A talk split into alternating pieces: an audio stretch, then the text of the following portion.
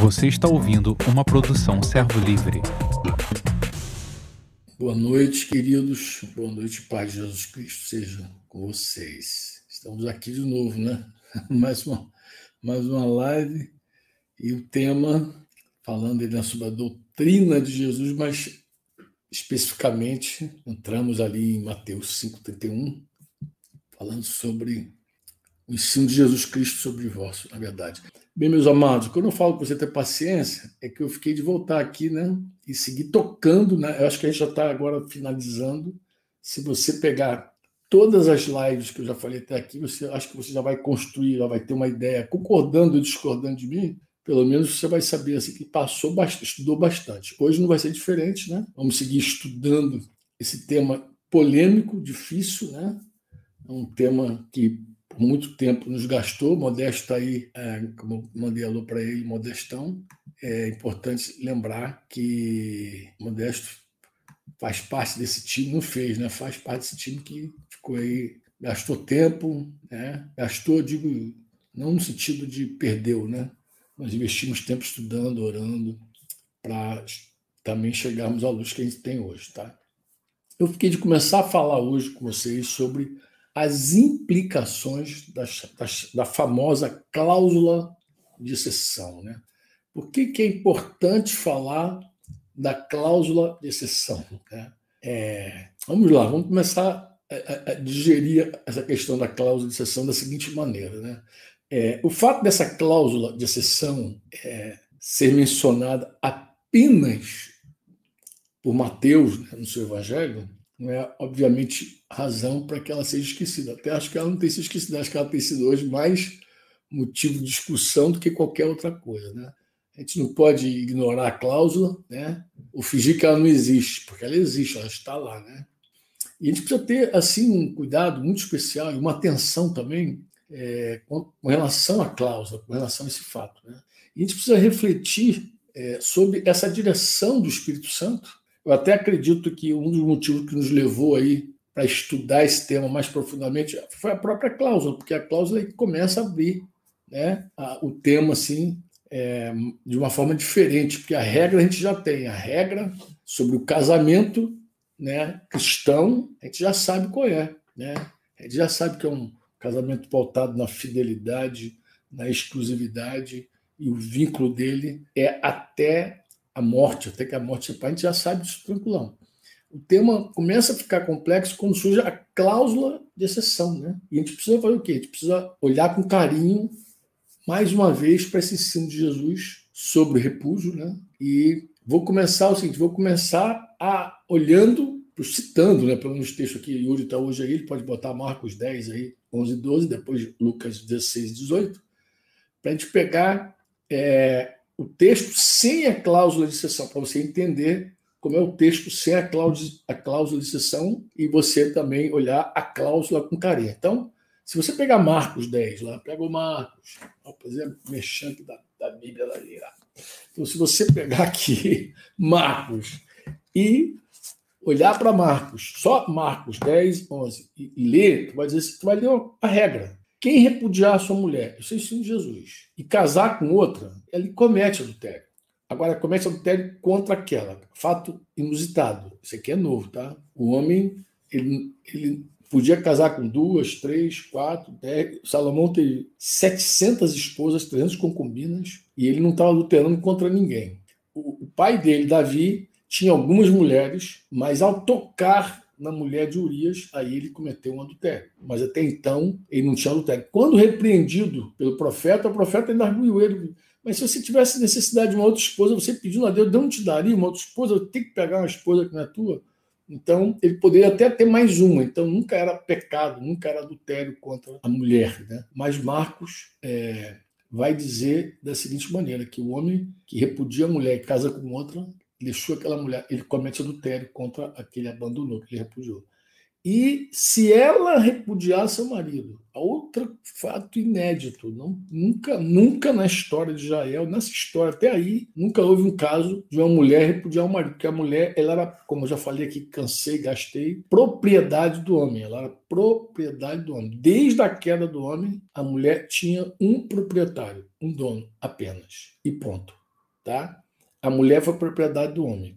E quando Jesus entra em cena, com a doutrina dele, depois os apóstolos reproduzindo essa doutrina, aí você vai ver que é, a mulher também agora se torna dona do seu marido. Né? Não é à toa que você chama de dona, dona fulana. Estou brincando. Mas ela é dona, também ela é dona, tá? Então ela passa a ser dona. E aí Marcos vai falar duas coisas assim, impressionantes. Né? Se ela repudiar seu marido e casar com outro, comete adultério. Então você vê que Marcos vai dizer aquilo que não era uma coisa, nem cabia na cabeça de ninguém ali, até aquele momento que Jesus começa a ensinar. E essa é a primeira coisa que eu quero, que eu quero destacar. Assim, falei, falei de Lucas, é bom também, Yuri, abrir Lucas 16, 18. Porque é uma regra aqui também, ele vai dizer: quem repudiar sua mulher e casar com a outra, comete adultério. Aqui não cita a mulher repudiando, né? e aquele que casa com a mulher repudiada pelo marido também comete adultério. É, é, é, importante você anotar o seguinte: Lucas não fala que a mulher repudia, Mateus não fala que a mulher repudia, no texto, nem Mateus 5, nem Mateus 19, fala que a mulher repudia. Jesus só fala uma única vez da possibilidade da mulher repudiar o marido. Marcos. E já é suficiente. Ninguém discute. Ninguém discute. Só tem uma vez no Evangelho de Marcos e ninguém discute a possibilidade da mulher repudiar o marido. Embora naquela ocasião, naquele momento, talvez alguém não tivesse nem na, nenhum fato registrado, mas ninguém, absolutamente ninguém, discute isso. Ninguém discutia esse assunto. Né? A mulher é um versículo só, mas na, na, na isenção, embora apareça é, Mateus 5, Mateus 19, aí tem a discussão. Vamos lá. A primeira coisa que eu queria destacar com você é, sobre esse versículo né, é que não trata, esses versículos que citados, eles não tratam apenas do repúdio, né? mas do repúdio com o novo casamento. Mateus 5 não fala de casamento. Mateus 5 Jesus está ensinando, Jesus não está falando, mas aqui ele está falando de um repúdio com o novo casamento, né? em conjunto, repúdio e novo casamento. E quando você lê esses dois textos, de acordo com esses textos, é, você pode fazer uma pergunta: quais homens, aqui só homem, no caso de Marcos, a mulher também. Mas qual, quais são esses homens que cometem adultério, né? Porque esses versículos eles falam sobre dois homens adúlteros, né? O que repudiou sua mulher e casou com outra, né? E o que casou com a repudiada. Então, sim, estão dois casos de adultério. O que largou a mulher casou com outra e quem casou com a repudiada também, Jesus falou que está no adultério também. Agora, o adultério do segundo, do segundo homem, só foi possível, só é possível, porque o primeiro repudiou sua mulher, expondo-a a se tornar adulta. Isso está lá em Mateus 5,32, que é a base do nosso ensino, que a gente está estudando aqui o Sermão do Monte. Né? A gente começou estudando a doutrina de Jesus falando do Sermão da Montanha. Se pegar a live lá, hashtag 1, é, acredito que a primeira delas é falando sobre já o Sermão da Montanha. Pergunta também, e como é que acontece, Franco, o adultério do primeiro homem mencionado nesses versículos? Como é que acontece? Vamos lá. Quem vai montar aqui um, uma construção, um pensamento. Primeiro, ele precisa estar em duas condições. Duas. Ele precisa ter repudiado a mulher, ele repudiou a mulher. Repudiou a mulher. Lembra? Lembra que quando fala repúdio, já se compreende que ele deu a carta de divórcio e repudiou. Então, ele divorciou e repudiou. Segundo, ele casou-se com outra mulher. Então, primeiro ele repudiou, segundo ele casou-se com a mulher. Daí, né? Portanto, para você para esse homem cometer adultério, ele teria que estar nessas duas condições, tá? Que essas não pode estar separadas uma da outra, tem que estar junto, né? Por quê? Porque nós não podemos considerar que está adultério, por exemplo, apenas o homem que repudia sua esposa. Ele repudiou sua esposa, não casou com outra, não está adultério. Não tem adultério. Segundo Jesus, a gente não pode sacramentar desse jeito. Né?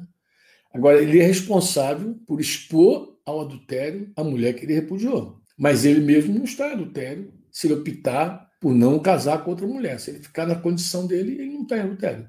Também a gente não pode analisar em separado a condição do homem que se casa pela segunda vez, porque se a gente falasse todo mundo que se casa pela segunda vez é adúltero, aí você mete no meio os viúvos, né? Os viúvos. É, e aí os viúvos também estariam enquadrados aí na tua, no teu julgamento, né? Mas é, para que seja configurado um adultério, tem que haver duas condições, né? Que se a gente fosse montar uma formulazinha, e Yuri está com ela na mão já, seria o seguinte: repúdio mais novo casamento igual adultério. Então essa é a fórmula. Repúdio mais novo casamento igual adultério.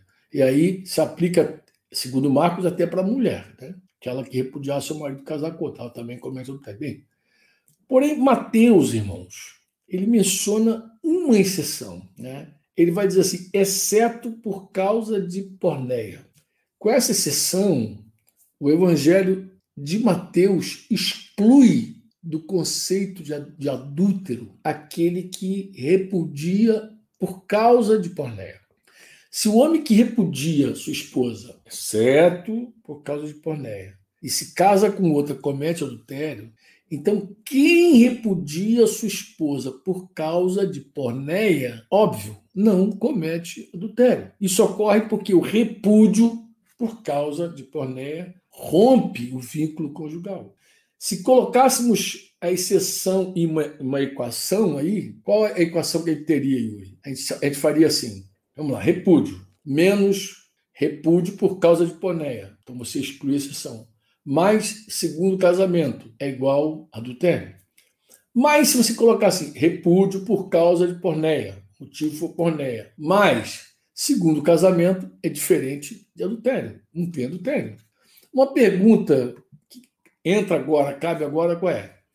A exceção para o divórcio permite um novo casamento? Alguém já fez, né? Até tem uma perguntinha aqui que já me mandaram já para aquele número que a gente disponibiliza para os grupos do WhatsApp, que é o 41 995957023, 41 995957023.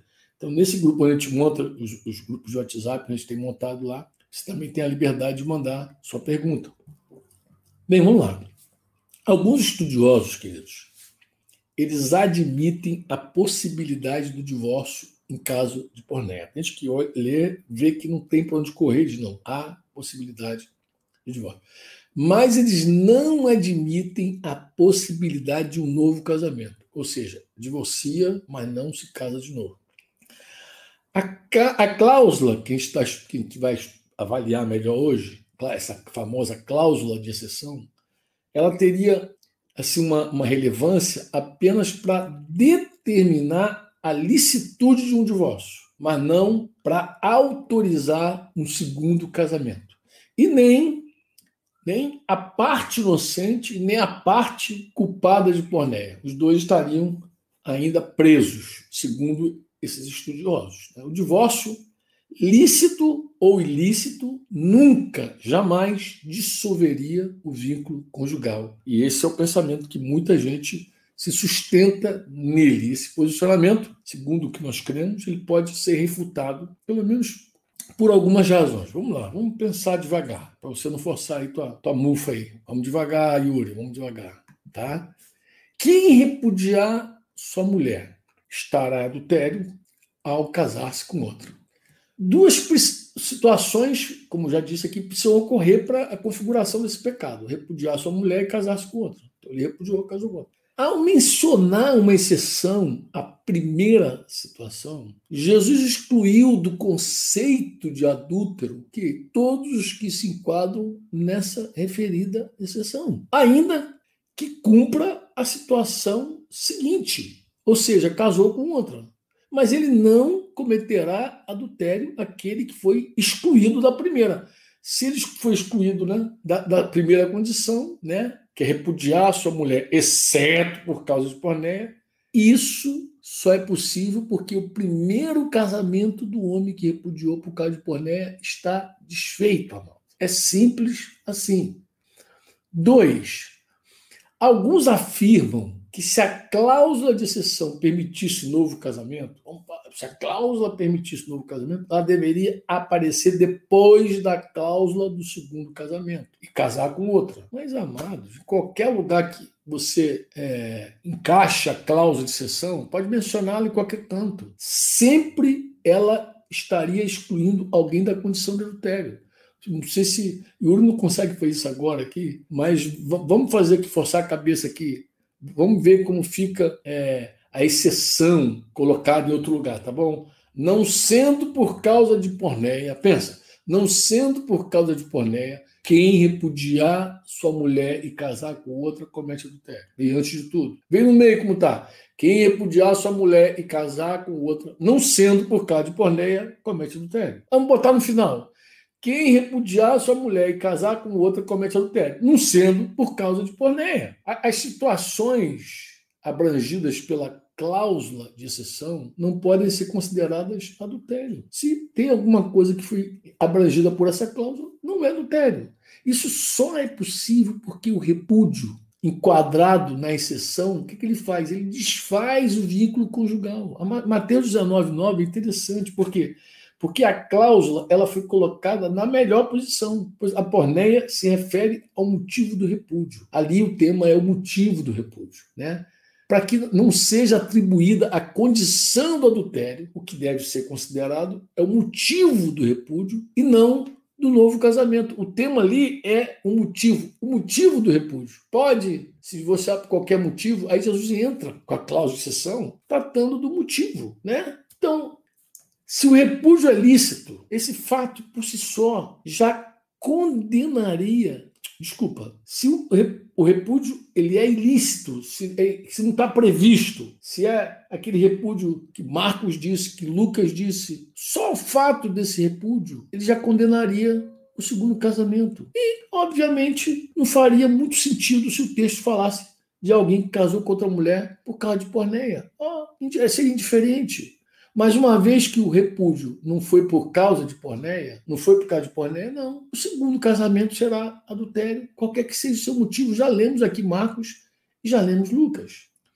E uma outra razão, vamos pensar. A gente já sabe, a gente já leu Mateus 19, 9, Jesus falando do homem que repudia sua mulher com carta de divórcio, obviamente. Né? Sob a lei, o divórcio cortava o vínculo conjugal e Amados, não há nada nas palavras de Jesus, nada, absolutamente nada, que nos permite deduzir que ele teria mudado a natureza, os efeitos ou o significado das palavras repúdio e divórcio. Ah, mudou. Não tem como pensar nisso.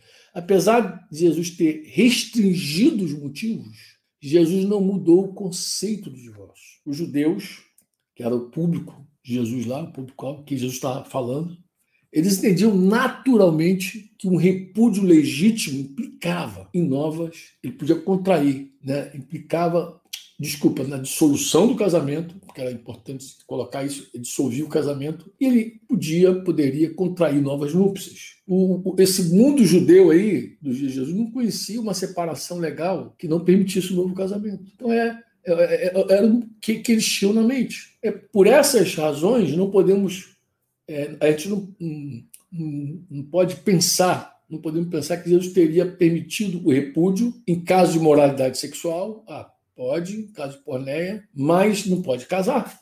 Se um divórcio se enquadra na exceção mencionada por Jesus, logo ele possibilita um segundo casamento. Ah, Franco, e a parte culpada? A parte culpada ela pode casar novamente? Isso é uma pergunta também. É intensa pergunta. Interessante essa pergunta. Vamos lá. Se o vínculo conjugal foi dissolvido, acabou, esse vínculo foi dissolvido para ambos os cônjuges. A palavra cônjuge, inclusive, significa com o mesmo jugo. Com o mesmo jugo.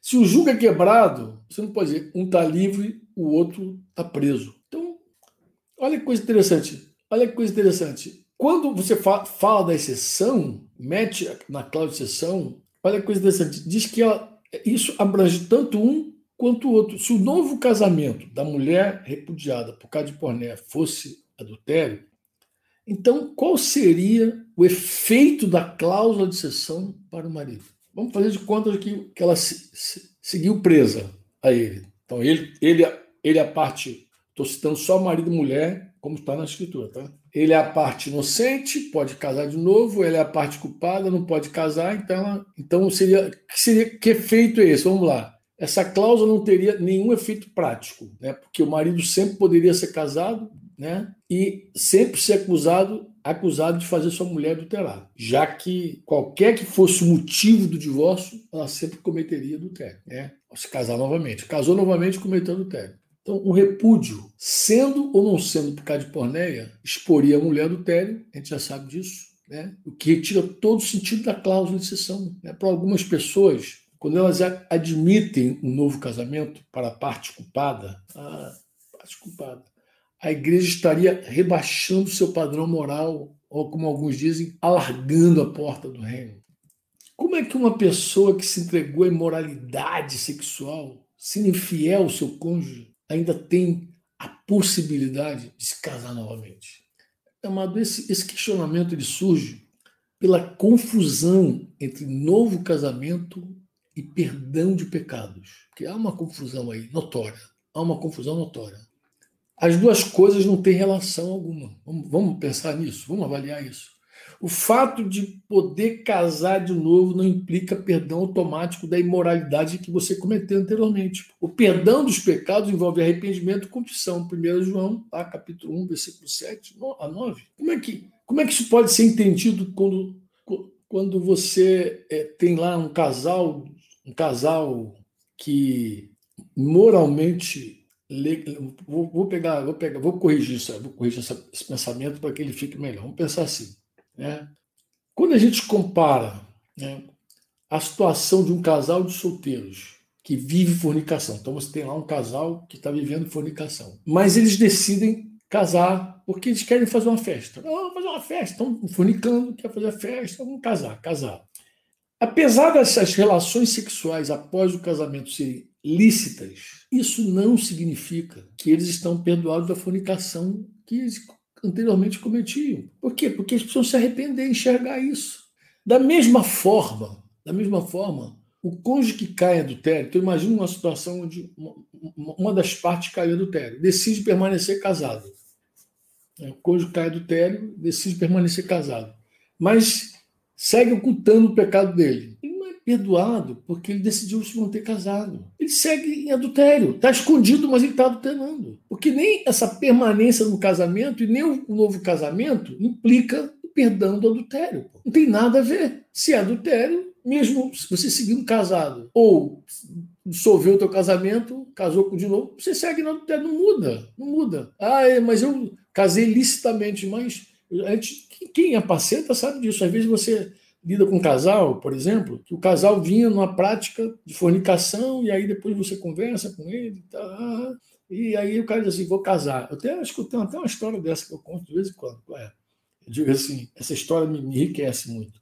Um cara que morava com a menina, e um dia eu conversando com ele, falei, amado, mas por que você está com essa menina assim? Aí ele me contou a história dele, porque ele não casava e tal, e contou que o motivo era um green card, porque a mãe dele morava nos Estados Unidos e tal, ele tinha a possibilidade de ter um green card, aí se ele casasse de novo, aí tal, não poderia ter esse green card, aquela coisa toda, e eu conversando com ele, é, depois, mais tarde, alguém instruiu ele a casar para ele sair do pecado e tal. E ele falar comigo, eu falei, olha, de verdade, eu acredito que o teu pecado ele transcende ao fato de você simplesmente estar tá fornicando. Você, você vai casar para corrigir um problema. Mas o que, que levou você para essa fornicação? Você não vai tratar? Você não vai? Como assim, Franco? Você está me dizendo que, a, que, que, essa mulher que você vai quer casar com ela vale menos que o green card. É isso que você está me dizendo.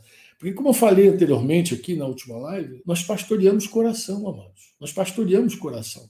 Da mesma forma, quando você é, vai casar com um homem ou com uma mulher que, que motivou o divórcio, de forma lícita ou não lícita, vamos dizer que ela motivou, vamos dizer que ela parte culpada lá de um, da, da, da porneia, ah, mas ela está livre e tal. Você não pode esquecer que é a dureza do coração, você não pode esquecer que essa pessoa teve uma, um, outras práticas além de, de, destruir o próprio casamento. Então, essa dureza de coração tem que ser realmente confrontada, tem que, a pessoa tem que se arrepender, ela tem que realmente restaurar, pedir perdão, entendeu?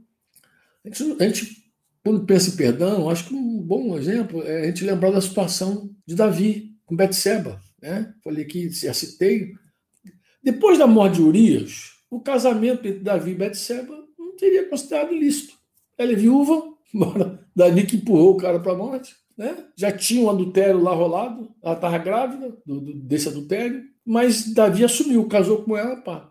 Mas, embora lícito esse casamento, no sentido de que ela era viúva, né? esse casamento lícito não isentou Davi, não isentou Davi de ser duramente repreendido e corrigido pelo adultério e por ter promovido a morte de Urias. Davi, ele precisou, inclusive, confessar, admitir. Pequei contra o Senhor, pequei contra o Senhor. Isso está registrado no Salmo, está em 2 Samuel 12 também, 12, 13. Pequei contra o Senhor. O ensino de Jesus Cristo, irmãos, ele veio para colocar o esclarecimento final sobre o tema do divórcio. Jesus veio para colocar. Esse é o plano, né? Mas, infelizmente, até hoje, nós, os homens, né, a gente encontra muitas formas de tentar mudar o ensino de Jesus. Como a gente já viu aqui, alguns tentam fazer isso é, mudando o conceito de repúdio e, e tem várias correntes. Né? Há certas correntes por zelo para proteger a instituição do casamento, ignoram ou descartam a existência da cláusula de sessão. Deixa de lado, nem toca nela, nem fala, né? E, para isso, eles precisam, e fazem isso bem, buscam dar um significado extremamente restrito ao termo porneia, né? tornando a exceção praticamente inexistente. Inexistente. Torna essa exceção inexistente. Eu acredito que por isso, por essa razão, a gente precisa olhar, estudar, né, com carinho, essa palavra porneia. Por isso que, de repente, se você. Se esse tema é um tema que você está sempre conversando, essa palavra porneia está no teu vocabulário. Né? É. Mas a gente falou lá atrás, não sei se você vai lembrar, quando citava Deuteronômio 24, a gente falou sobre coisa indecente Yardabar, não sei se é essa a pronúncia correta do hebraico, né? E coisa interessante que a gente observa é que já nos dias de Jesus havia um debate sobre os motivos para o repúdio. E também, obviamente, a licitude, porque perguntaram Jesus sobre a licitude, mas os motivos são claros por causa das escolas lá, né? E esse debate, ele girava em torno do significado dessa expressão, coisa indecente. Então, a briga era por causa de coisa indecente. Dependente do significado dessa expressão, Jesus trouxe uma resposta definitiva sobre o assunto quando ele começa a introduzir sua doutrina, seu ensino né, sobre o tema. Ele declarou: Eu, porém, vos digo. Mateus 5,32, 19, 9, ele vai usar a expressão: Eu, porém, vos digo.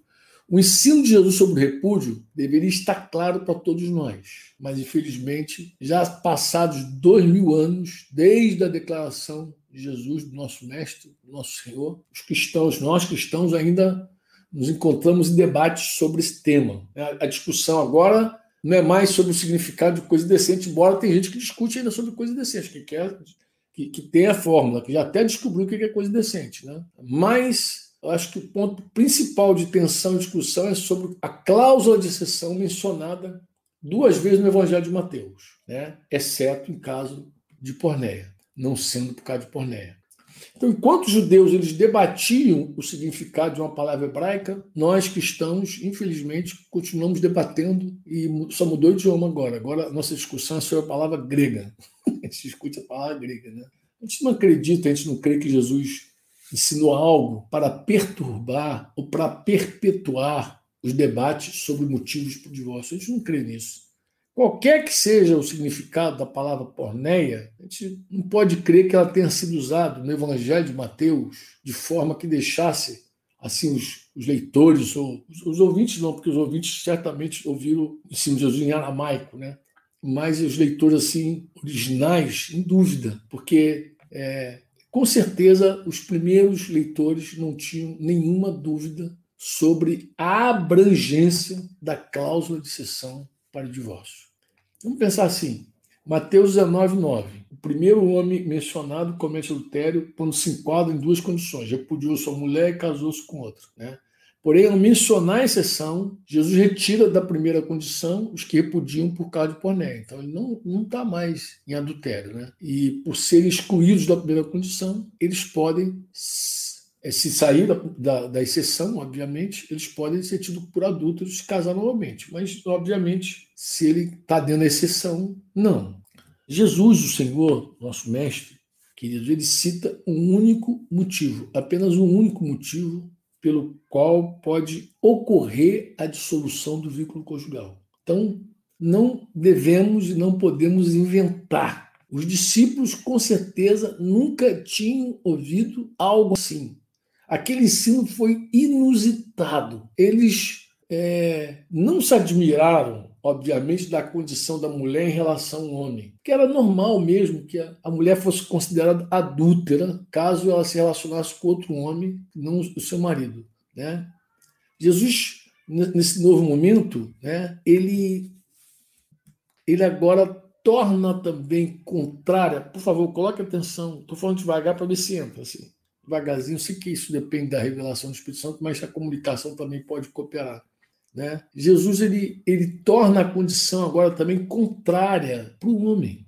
Por quê? Porque agora o adultério do homem passou a ser contra a esposa dele. Né? Se ele tiver outra mulher, ele está adulterando contra a esposa. E não é mais adultério apenas quando ele quer a mulher do próximo. Agora, qualquer mulher, se tiver uma solteira, ele também está enquadrado na mesma condição. E Jesus voltou a colocar a situação como era no princípio. Isso já falei, já esgotei esse tema com vocês. Vamos lá. Se o ensino sobre divórcio e novo casamento se fundamentasse exclusivamente nos evangelhos de Marcos e de Lucas, talvez algumas declarações de Paulo também, iniciais lá, os Coríntios, a gente com certeza viria essa insolubilidade total do casamento, sem menção a qualquer cláusula de exceção para o divórcio entre o casal discípulo de Jesus. Então acabou. Não tem exceção, não tem nada, se fosse apenas né, mas os textos de Mateus criam um problema para aqueles que acreditam que nunca pode haver um novo casamento de uma pessoa divorciada. Então, quem crê? Não, a pessoa casou, não. em qualquer situação. Mateus causa esse, esse problema. E quem adota esse pensamento, tal pensamento, ele precisa fazer um esforço interpretativo na tentativa de reduzir ao máximo o significado da cláusula de exceção. Ah, ele, ele, ele, ele, comprime tanto a exceção que ela parece, ao final, uma, uma exceção aparente. Aquelas pessoas que entendem, aqueles irmãos amados que entendem, não haver nenhuma hipótese de um novo casamento, eles acabam por atribuir um significado tão restrito à exceção que ela fica esvaziada de importância. Há quem defenda, por exemplo, que a exceção caberia apenas para casamentos inválidos. Então, ah, não, mas aqui está se referindo a casamentos inválidos, ou que só valeria para casamentos ainda não consumados. Ah, não, isso aqui era, era noivo, pré, é, pré-marital, esse pecado foi pré-marital, né? O caso do sexo pré-marital. O sexo pré-marital, aí pode. Então tem gente que defende isso. Vamos lá. Se fosse assim, ai, vamos lá. Vamos fazer de contas que a exceção é apenas para o sexo pré-marital, ou seja, você está noivo, está noivo, e ao casar você descobre que tua esposa não é mais virgem, que é isso me ensino. Vou explicar por que, que eu entendo desse assunto, como eu entendo. É, então você vai casar, você está noivo, aí descobre que ela não é virgem, descobre que não é virgem. E aí, como você descobriu que ela não é virgem, você pode então repudiá-la e casar de novo. Isso, inclusive, é uma corrente também da maior parte que acredita que, é, que não existe nenhuma possibilidade de divórcio e segundo casamento. Vamos lá. Vamos lá. Se fosse assim, apenas o homem, se fosse desse jeito, apenas o homem, escuta, apenas o homem poderia usar a cláusula de exceção. A mulher não poderia usar a cláusula de exceção, só o homem. Exemplo. Quem repudiar sua mulher. Já fala aí o texto que é o homem com relação à mulher, não a mulher com relação ao homem. Estou citando a cláusula de exceção, Mateus 5, Mateus 19. Exceto em caso de porneia. Aí a tradução teria que ser fornicação, pecado sexual entre solteiros. Só caberia essa tradução para porneia. Ou seja, a mulher não era mais virgem ao se casar. E assim o homem pode repudiar a noiva, desposada também, chamada desposada no Velho Testamento. Você me responde, por favor, a uma pergunta para eu poder concluir a minha declaração de que apenas o homem poderia se utilizar da cláusula de sessão. Tá bom? Responde, por favor. Vamos lá. Um homem, desde a antiguidade, desde a antiga aliança, ele poderia questionar a virgindade da mulher. Sim ou não? Quem conhece a escritura vai dizer. Sim, já estudamos isso, inclusive, nas, quando a gente tocou lá Deuteronômio 24. Então, quando ele se casou, ele podia depois já de casa questionar se a mulher era virgem não. Você conhece já todo o padrão, já falei aqui, chamava o pai, o pai trazia lá o pano da virgindade da menina, era aquela, aquele processo. Mas vamos lá, para não confundir tua cabeça. Eu te pergunto, como a mulher colocaria em suspeita a virgindade do homem? Casei, foi lá, procura as autoridades do povo, casei, mas o meu marido não era mais virgem e quero repudiá-lo. Como é que ela faria isso? Diz para mim. Responde. Não tem resposta, porque a mulher ficaria ainda na mesma condição de vítima. Jesus não teria mudado nada. Jesus não, teria, não estaria dizendo nada novo. O homem seguiria questionando a virgindade da mulher e dando a carta de divórcio para ela, e a mulher não teria como questionar nunca a virgindade do homem, por favor. Eu preciso confessar uma coisa para vocês antes de seguir adiante, tá? Tenham paciência aqui com o vovô. Eu tenho que confessar o seguinte, que houve um tempo da minha vida que eu criei exatamente assim, que era impossível haver um segundo casamento. Impossível. Para crente, incrédulo, acabou. O cara casou, só a morte se separava, não considerava nada, nem cláusula de sessão, nem abandono de que Paulo fala lá aos Coríntios, não considerava absolutamente nada. Minha esposa está aqui pertinho, testemunha disso, e os presbíteros, se o Modesto estiver aí ainda sobrevivendo a essa conversa, ele certamente vai lembrar disso, né? Das Neves, meu, meu companheiro de muitos anos. Então ele vai lembrar que eu defendia isso com unhas e dentes, né? Defendia esse meu pensamento, tá? E o que, que eu fazia? Eu automaticamente, quando conhecia alguém no contexto da igreja que estava no segundo casamento, eu simplesmente me aproximava, pastoreava o caso. E dizia: olha, vocês precisam sair da condição de pecado. Estão em pecado, estão em adultério.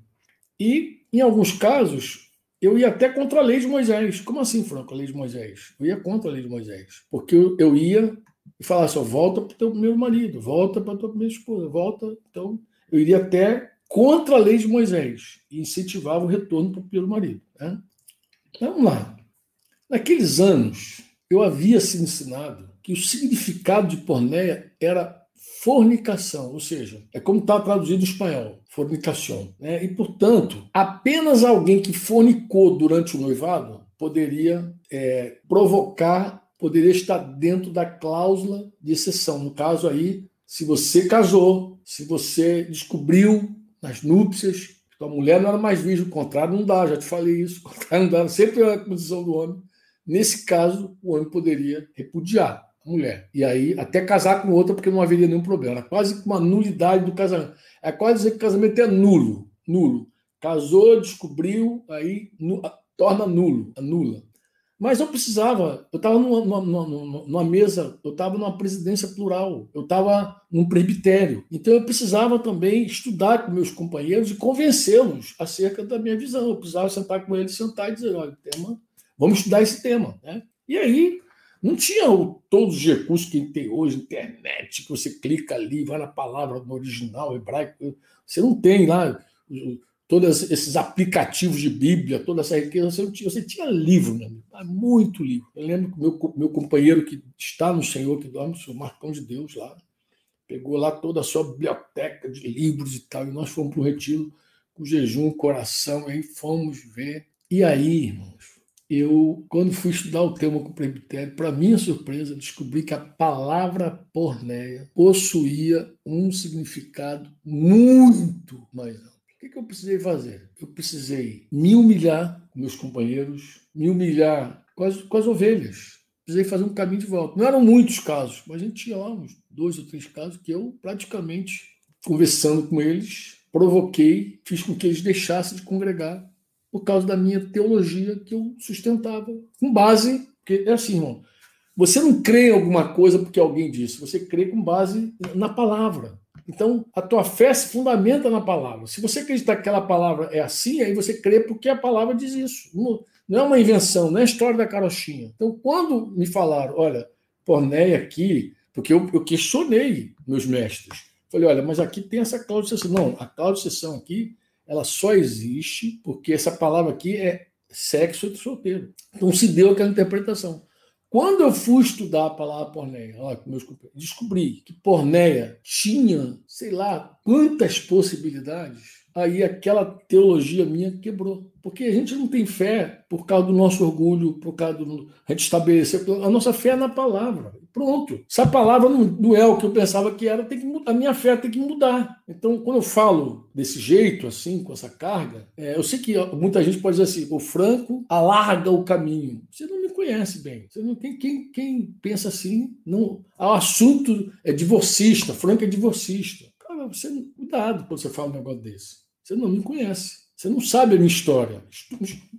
Conversa comigo, que eu te ajudo, entendeu? Você não conhece a minha história. Você está falando isso sem de verdade me conhecer, entendeu? Eu não, eu não sou a favor do divórcio. Eu, se meu Deus odeia o divórcio, eu tanto quero odiar quanto, quanto ele odeia o divórcio. Eu não quero fazer nada diferente do meu Deus. Mas eu não posso, meu querido, forçar alguma coisa por causa de, de por ter adotado uma doutrina porque essa doutrina tem que se sustentar na palavra. Se você tem que dar nó em pingo de éter para ter uma doutrina de pé, alguma coisa está errada, mano. O, o, correto é se quebrantar, se humilhar, se esvaziar, como o nosso Senhor nos ensina, entendeu? E foi o, o caminho, eu só tinha aquele caminho. Tudo que eu construí ali em cima de, da pornéia se desmontou. E quando se desmontou, não tinha para onde ir mais. Eu não tinha para onde ir mais. Eu tive que rever todo o ensino, entendeu? É por isso que nós precisamos nos aprofundar né, no assunto dessa palavra porneia. Né? Eu, eu, eu pensei, eu acredito que é, é, possível sim, não sei se esse ano é possível, mas, mas eu pensei de, de estudarmos com profundidade essa palavra, essa palavra. Se Yuri de repente cooperar comigo, de repente até essa semana ainda, antes da gente viajar, eu poder ainda voltar com vocês aqui, gastar esse tema estudar só, anota aí, Yuri, só a palavra porneia. Né? A gente vai pegar a cláusula de exceção para o divórcio, a cláusula de exceção para o divórcio, que é repúdio com cada divórcio, e vamos ver o significado de porneia, tá bom? E aí a gente gasta aí mais uma live com isso, e você vai ver a importância desse tema. Bem, para você saber quando é que a gente volta, você tem que estar naquele grupo de WhatsApp. Não é não não é um grupo que tem interação, ninguém fica enchendo tua caixa, a gente não envia áudio, não envia vídeo para você, a gente envia livros, né? A gente até enviou livros. Mas é esse telefone que está aí, é o 41 995957023. Você ali, a hora que, eu, que a gente decide fazer a live aqui, fecha com o Yuri, ou com Flecha, ou com o Rode, que, que vai pilotar, a gente pode então chegar é, é, e dá uma, uma lua, aí você fica por dentro. A gente pode até mudar dia e hora, de repente, né? Se você tiver paciência, de repente a gente pode pegar um sábado mais cedo tal, e andar nisso aí. Bem, a cláusula de sessão tá? para o divórcio. Vamos ver o significado da palavra pornéia. Essa é a nossa proposta para a nossa próxima live. Já deixei o recado para vocês, por que, que é tão importante compreender significado dessa palavra. Tá bom, meus lindos? Um grande beijo no coração. Você ouviu uma produção Servo Livre.